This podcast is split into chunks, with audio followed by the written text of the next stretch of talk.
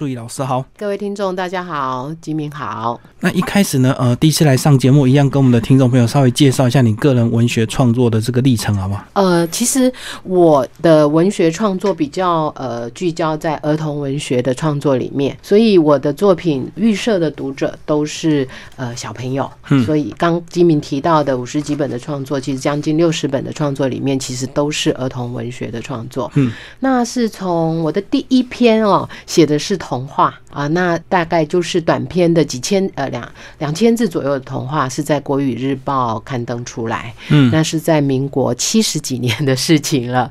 然后从那时候开始，一直到现在，都很努力的在创作儿童文学。个人为什么会对儿童文学特别的关注？我在想哦。其实金门刚才聊天的时候问我是不是专业的作家，现在是我现在是非常 就是以儿童文学全职的作家。那其实在这之前，我担任国小老师非常多年。嗯那呃，为什么会聚焦在儿童文学这一块？除了我自己爱讲故事、爱爱听故事、爱看故事之外，我发现对孩子们来说，故事的力量非常的大。那有时候你跟他聊什么、讲什么，他可能比较不容易敞开心胸跟你跟你聊。可是如果我们跟他聊故事中的主角、故事中的角色的时候，哦，他的兴趣就还蛮高的，他比较容易呃把他的想法跟你分享。所以在那段时间里面，我就想，好，既然小朋友们喜欢故事，那我们我自己也喜欢啦，所以就会把它聚焦在儿童文学的创作。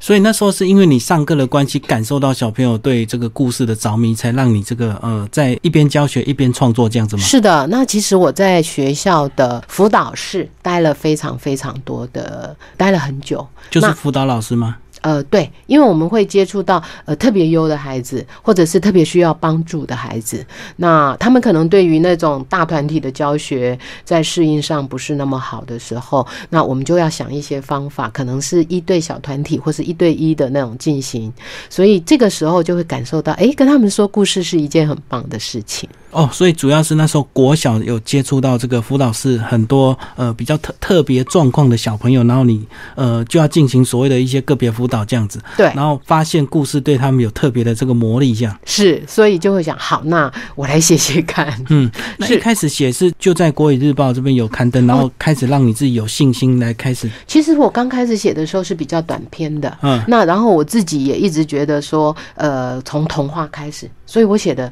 是童话。那后来，呃，因为慢慢接触，当年啊，儿童文学非常的，呃，用大，非常的红。非常的火，很多研习活动，嗯就是当时一些知名的作家，呃，或者是出版社，或者是呃政府单位，他们都会开那个儿童文学创班你。讲当年是什么时候？这就要把年纪讲出来了。应该是我，我是第一篇童话是民国七十六年出来的。那我很认真的去参加这些研习营的时候，大概是八十年上下吧。那然后在那段时间，我也参加了现在都还存在的两个非常重要的儿童文学奖项。嗯那就很幸运的都得奖了，就是呃九哥的少年儿童小说的现代儿童文学创作奖，然后再来就是国语日报的目的奖。他写的是童话，那我刚开始其实自己写的是童话，然后后来呃有一些老师们给了建议说，素怡你要不要试试看小说？所以呢，我创作童话也创作小说，那运气也很好，就是在刚才的那个奖项里面，呃连续几年得奖，所以出版社就知道说，哎，有一个人呃有一个呃陈素怡在创作儿童文学，所以就比较有机会发表。那然后就像金明说的，受到了鼓励嘛，然后就会继续很认真的从事这方面的创作。你刚刚一直讲到这个，一开始是童话，后来才变成小说，这两者到底有什么差别？是童话的主题性比较强，是不是针对儿童？我们有时候跟小朋友们讲的时候，哈，会觉得呃，就不用简单一点来说，我们就会说那是世界上不可能发生的事情。哦，就是其实我们如果认真一点来讲说，童话有一个非常重要的要素就是奇幻幻想。就虚构的，嗯，然后我们的兔子可以讲话。那像我我我今年也出了一些童话哈，那我有大吃惊。我有黑渊，呃，我有台湾猕猴、垦丁的路线，我站在他们这些动物的角度来说故事。那可是实际上，我们可能只能在海边观察大吃鲸，可能来观察黑渊，我们没有办法跟他心灵交通。嗯，哦，这个我们可能就称它为童话。哦，就把这些角色拟人化，就对。对，那小说来说呢，呃，我们小说其实我刚刚讲的奇幻部分也有奇幻小说啊，对不对？嗯。可是我们跟孩子在聊到小说这一块的时候，就会比较跟他讲说，它有可能在世界上发生，但是它是不是真的发生了呢？那倒也不一定。我的第一本小说就是九哥现代儿童文学奖的得奖小说，叫做《天才不老妈》，讲的是一个非常可爱的妈妈，呃，她会去学很多新的事物，可是呢，当她学剪头发的时候，她的儿子和她先生的头发就得给她练习剪一剪之后，她跟她儿子讲说：“阿张。”妈妈买一顶帽子送你好了，因为没办法出去见人。那如果他在学烤蛋糕这件事的时候，他们就会吃烤焦的蛋糕，或者是嗯还没熟的蛋糕。那这个妈妈她有很多很多很天才的事情，所以。当这个小说出来的时候，人家的第一个反应会问作者说：“诶，这是不是你？”那可以说是我，也可以说不是我，因为我没有那么多糗事。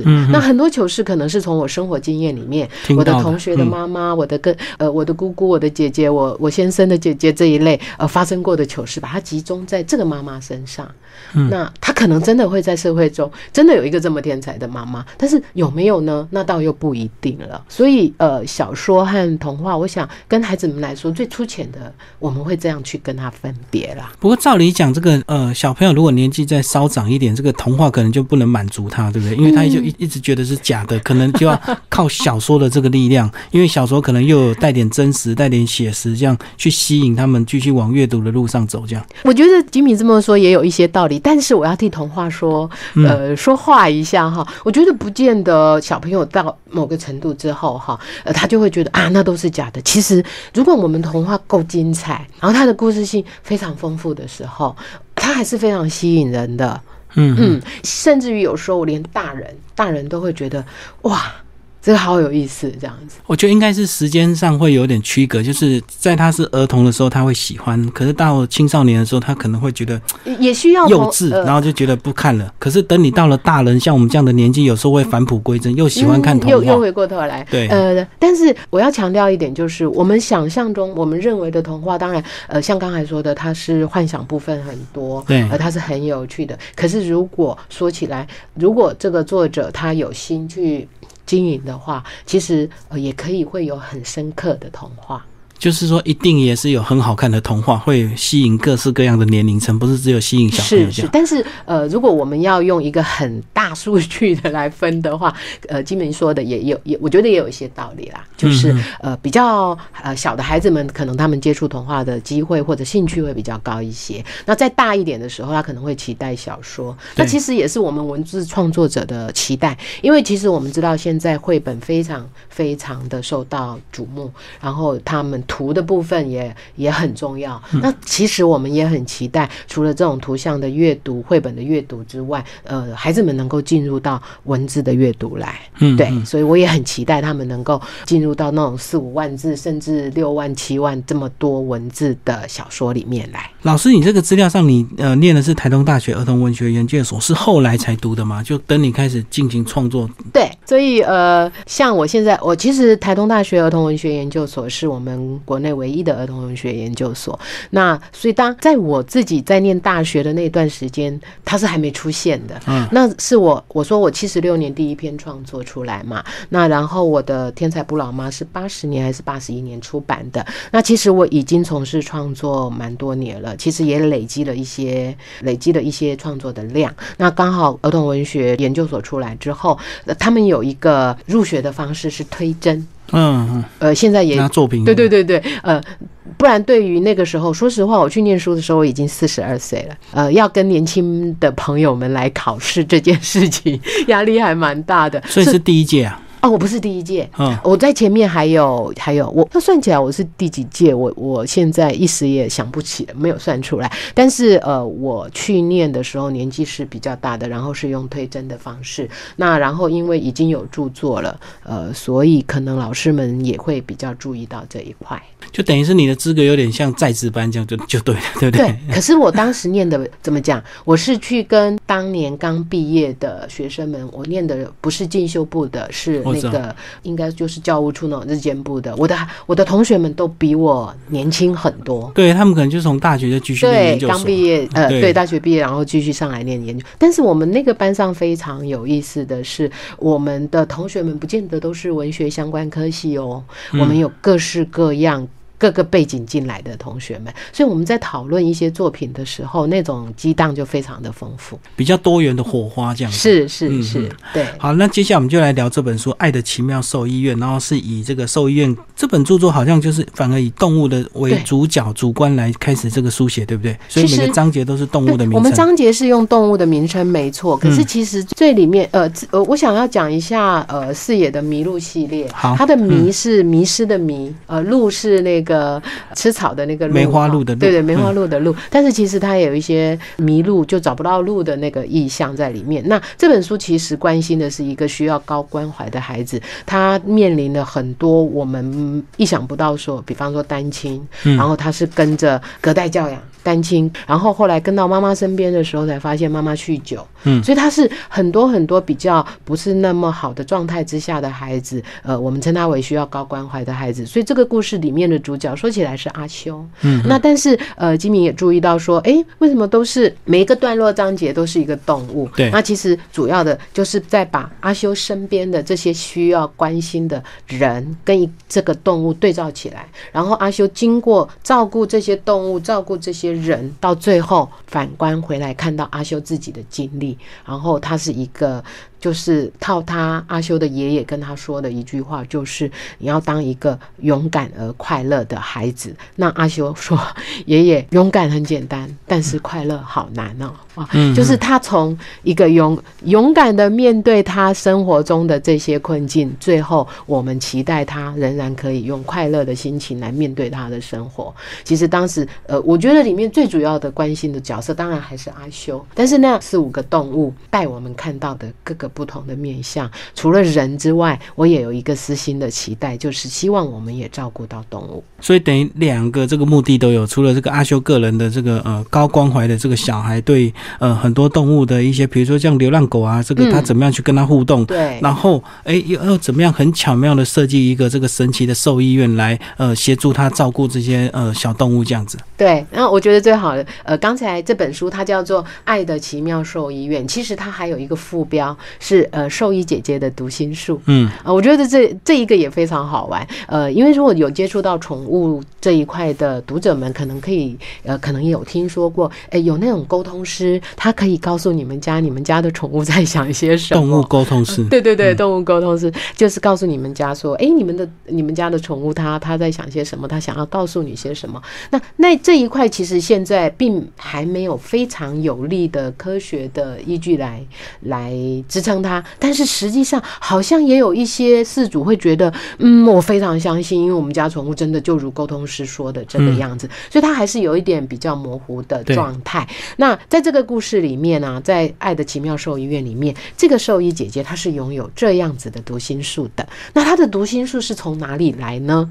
那其实，在这个故事里面有一个非常神秘的老爷爷啊，那所以其实故事它含有一个奇幻的部分。除了这一块之外，呃，阿修也曾经，阿修和他的妈妈啊，也曾经在很受伤的时候，来到这个奇妙兽医院里面，变成自己一个呃非常非常关心的动物，然后他也受到了很大很大的疗愈。这一块也是用比较奇幻的手法去处理的。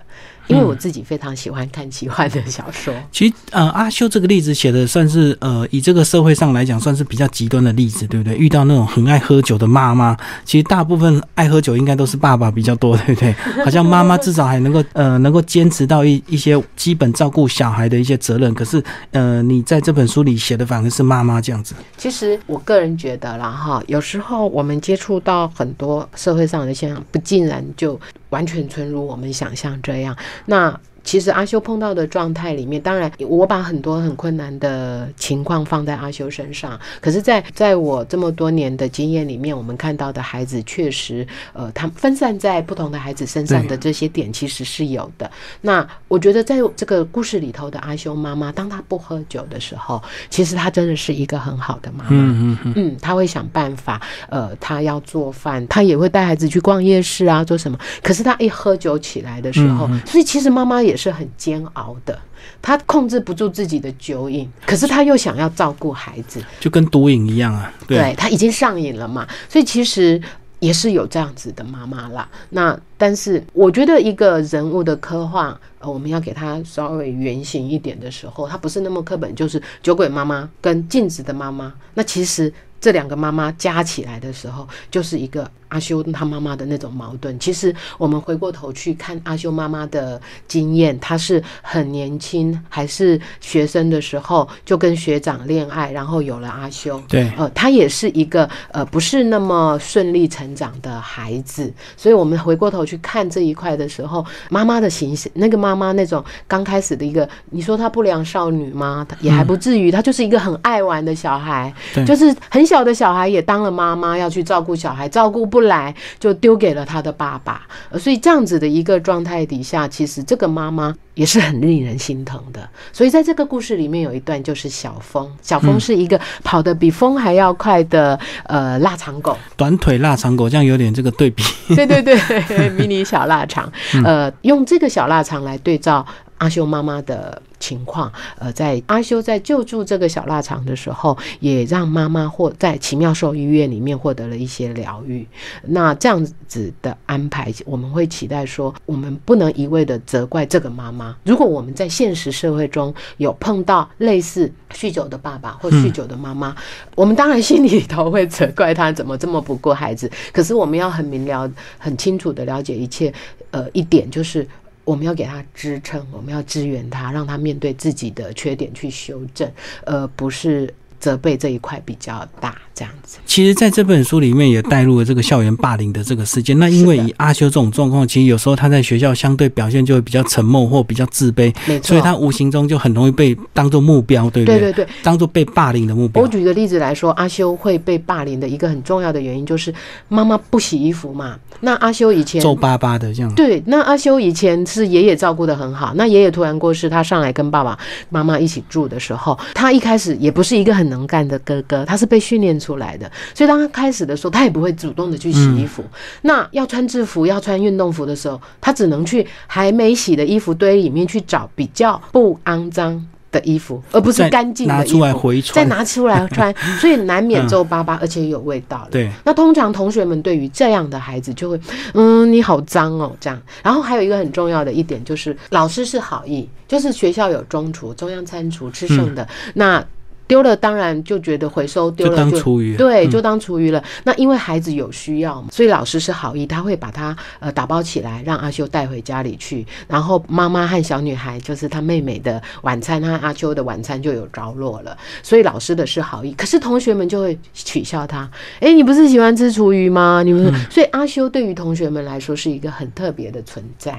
那当然有时候我们可以用嘴巴来跟同学们讲，呃，你们我们不能呃这样。欺负人家不能这样，可是实际上那种霸凌的情况还是会有，尤其是像阿修这种比较弱势的孩子，他当然在这样子状态下，他是会比较沉默的。嗯，那他遇到霸凌的机会就非常非常的高。对对对，很自然，大家目标就会针对他。对，所以在这里就呃有处理到。学校霸凌的这一块，那在这里面霸凌他的同学叫做曾仁杰，嗯，那就是因为刚才他取笑他的就是哦，不要靠近我，你你有味道，你很脏，或者哎，你不是喜欢吃厨余吗？那我就制造一些厨余来给你吃。那真人杰就真的是这么呃彻底的非常坏的孩子吗？在这一个段落里面，他的动物是某某。就是一只猫，嗯，那真人杰家里的猫叫某某，然后我们来从这一个故事某某的故事里面去看真人杰他有什么弱点啊？我他为什么会变成一个霸凌的孩子？然后去追根究底。当然，先透露一下，呃，后来曾仁杰跟阿修变成一个很要好的朋友，当然是经过一番曲折的啦。嗯，其实所谓的这个会霸凌的人的这个小孩，其实他背后可能都有他自己不得已这个一个苦衷，或者是其实他也是无形中可能是被他爸妈霸凌的这个受害者。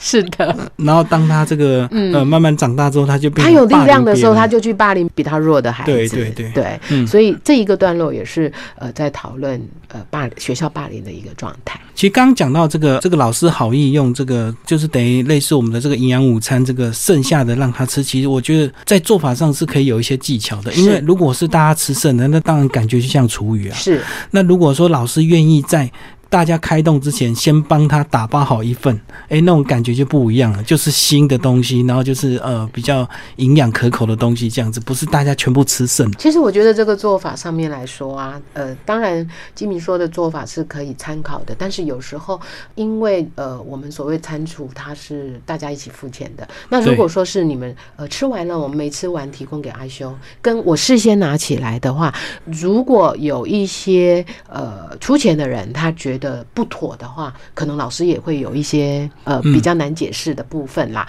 那但是我倒是很赞成金明说的。老师们如果在处理这件事情的时候，对，在心理上先跟孩子们有一些沟通啊，或者是做法上呃有注意到这一块的话，可以解决掉很多很多的问题。甚至不要让小朋友知道是给班上某一个同学带走，对因为，我们是对这也给社区老人呐、是那大家就不会把目标针对到阿修身上。对，如果这些、呃都有顾虑到的话，那我相信呃对老师们来说，其实也是一种学习。当班上有这样子孩子出现的时候，我们怎样能够帮他而不会伤害到他？就是大家都在学习，对，因为老那师有心最重要。老师如果直接讲出来，反而这个害这小朋友被贴标签。对对对对，嗯，这也是反而造成他后面几年可能都 都会被人家这个无形的霸凌这就是一个做法。嗯嗯嗯那其实这本书呢，还有带入这个兽医姐姐，有点这个奇幻的这个部分，对不对？这个会神奇读心术的这个兽医姐姐，呃，其实好像无形中她就好像她是阿修生命中的贵人，在她最需要的时候就会突然出现这样。对，然后这个兽医姐姐，其实刚才我有提在后记呃提到后记的部分，说是有一个老先生送了他一个未来世界里面的动物读心术，所以那我觉得可能也更可以聚焦来说阿修的贵人是兽医姐姐的话，那其实老先生更是他的贵人。那这个老先生从哪里来的呢？所以我觉得这个可以从头到尾看这本故事，到最后再来参考后记，我想读者就会有一个想法了。对，而且这个老先生的角色，大家也可以开放大家各自去解读，就对对他到底是谁？那他为什么要帮助这个姐姐，让姐姐去帮助阿修？阿修是的，是的，所以这也是小说好看的地方，对不对？是虽然可能这个主题或许大家会觉得有有有点严肃，或是悲或伤。有点这个感伤，这个啊，为什么要去讨论这个妈妈酗酒、小孩被霸凌这样的一个事情？可是背后都有他一定我们要去面对的事情，因为也许你的状况并不是这样子，但是也许你们家也许是爸爸有问题，是或者是阿公阿妈有问题都有啊。是就是一个状态啦。但是我觉得，呃，想要给孩子们一个很重要的一点，就是在这个故事里面，最后阿修还是面带着。希望很勇敢的去面对他的困境，那我也期待能够把他这样子勇敢的心情分享给读者们。我们碰到很多很多意想不到的，或者是跟别人比比不上的那种状态的时候，就像阿修跟爷爷说的，勇敢很容易，但是快乐好难。嗯但是如果我们能够调整心情，呃，然后真的在疗愈之后。当然，我们可以放声大哭。疗愈之后，我们还是要面对的我们的生活，期待我们可以找到快乐的一天。因为其实我觉得任何的这个苦难，最后随着时间总会过去。那不管这个呃你的家人造成你多少的伤害，或者是你的同学造成你多少的伤害，可是，在多年之后，我们回头来看，有时候这种伤害，呃，我们看到很多成功人士都变成他们真的营养的一个力，对对，被他们的养分，然后变养分的一部分。对，变成他成功的一个要件。是的，是的，我觉得在读这个小说，我好像对小朋友来讲，就是在培养他们的同理心，对不对？让他了解这社会上其实有很多不一样的家庭，不是每个人都像你这么幸福，或嗯有这么好的爸爸妈妈这么爱你，每天帮你烫好，或衣服洗得干干净净。有些人可能回家就面对爸妈都不在，自己洗衣服都有可能。对对，嗯所以遇到这样子的状态，其实我还有一个小小的想法，就是除了检视我们自己的生活之外，当然大部分的孩子，呃，我们都是很幸福的，有大人来照顾的。那我们看到这本书的读者，我觉得你应该也也也会有有，当然你大部分应该也是属于快乐的、幸福的孩子的一个。我其实我期待的是，如果你的身边有像阿修这样子的同学，那我们就像真人杰刚开始是霸凌他的，到后来了解阿修之后成为好朋友。那我会期待说，如果我们身边有这样子的同学，我们用什么心情、用什么态度来面对他？嗯，那刚刚我们。几乎都是聚焦在阿修身上。其实这本书聚焦的也是阿修，但是在这里我想要特别提一下的，就是流浪动物大白大白狗，它是公园里头的流浪动物，大家都呃蛮照顾它的，呃都会特别喂食它，然后呃它表现也很好，来公园的人它都会陪着跑步啊什么的这样。然后可是就是有时候你会担心它会不会受到欺负，呃它会不会被抓去那个流浪动物的那个收容的地方，呃然后。后，在这个故事里面，也有一只呃咕咕鸟，呃，他是受伤的，被阿修。和妹妹救起来的，对。然后像刚才说到的小峰，还有说到的某某这只猫，那我期待我们的读者们呃来了解这些动物。当然，有些人会怕怕动物，那我觉得怕也没有关系，不要勉强。但是呃，如果你喜欢它，接触它，你就会了解它嘛。那如果你怕的话，至少不要伤害它。我会期待读者们除了关心阿修之外，也像阿修一样去关心这些动物。而且这个动物都是我们现在日常生活会遇。到的这个，不管是这个流浪猫啊，或流浪狗，或者是这个呃天上飞的小鸟，在公园你可能会也会看到它受伤的这样的一面。所以其实这本书呢，这个触及的这个层面还非常多的哈，是还蛮广的。嗯，老师最后讲讲这个去年出版到现在，后来有没有一些读者给你一些回应，或者是呃小朋友读到这个有什么心得吗？我想哈，小朋友们很快很快进来的一部分就是从动物方面进来啦，嗯，然后再来奇幻的部分也会说是真的，因为在这个故事好再稍微透露一点点，在这个故事里面，阿修变成了那只咕咕鸟，然后飞到天上去，自由了。对对对，呃，不是最后，是在其中的一个一个环节里面，然后呃，阿修就感觉到他又受到了爷爷的叮咛和也感觉爷爷那种满满的爱又再度包围。他，然后他才有力量去继续面对后面的这些事情。所以，这个奇幻的这一块，小朋友们也非常非常的有兴趣。